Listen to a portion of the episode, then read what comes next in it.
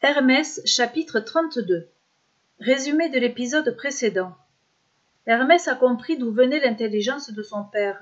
Il a vu Zeus avaler Métis, qui est l'intelligence même. Peu après, il a assisté à la naissance d'Athéna, sortie toute armée de la tête de Zeus. Ce qui plaisait beaucoup à Hermès, c'étaient les grandes fêtes de l'Olympe. Zeus aimait recevoir, et de nombreux dieux, déesses et nymphes étaient invités à sa table. Souvent, pendant ces banquets, qui pouvaient durer une journée entière, Apollon se mettait à chanter, accompagné de ses neuf muses. Parfois, des nymphes dansaient. Hermès se promenait partout, observant chaque invité et apprenant à découvrir les uns les autres. Un jour, son attention fut attirée par un invité bien différent de tous les autres.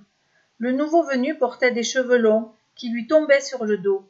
Son visage était plein de noblesse. Ses sourcils noirs et épais surmontaient deux yeux perçants qui ne se baissaient jamais.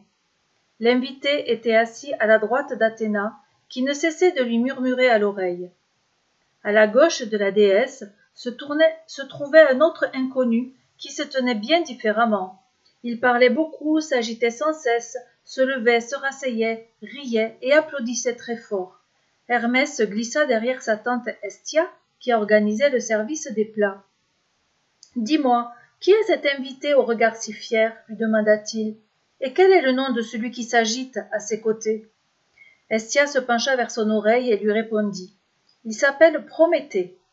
Il est le seul titan à avoir choisi le camp de ton père au moment de la guerre des dieux. Voilà pourquoi Zeus le reçoit à sa table. L'agité assis à sa droite est son frère Épiméthée. À la demande de Prométhée, Zeus le reçoit aussi. Pendant le reste du banquet, Hermès ne cessa d'espionner la table de Prométhée.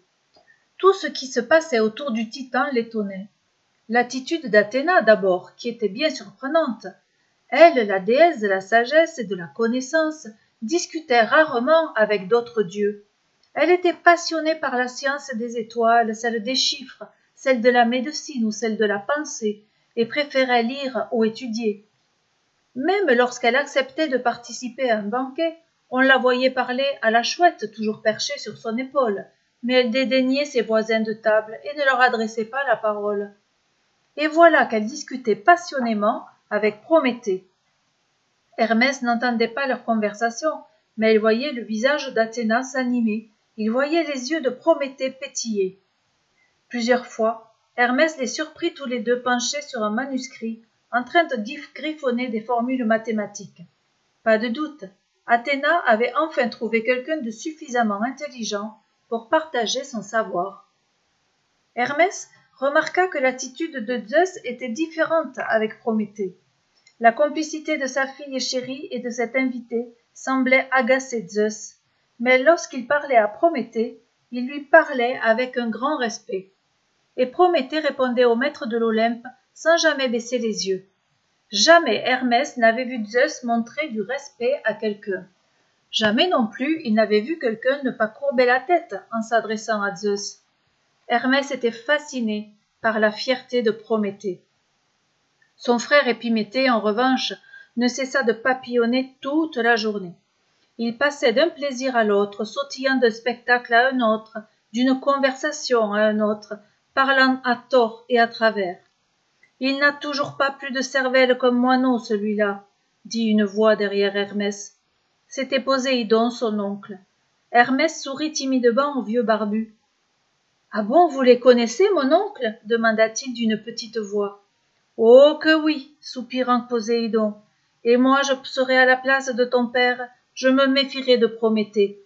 Sais-tu ce que signifie leur nom Épiméthée, ça veut dire l'étourdi, celui qui ne réfléchit pas mais Prométhée, ça veut dire le prévoyant, celui qui réfléchit.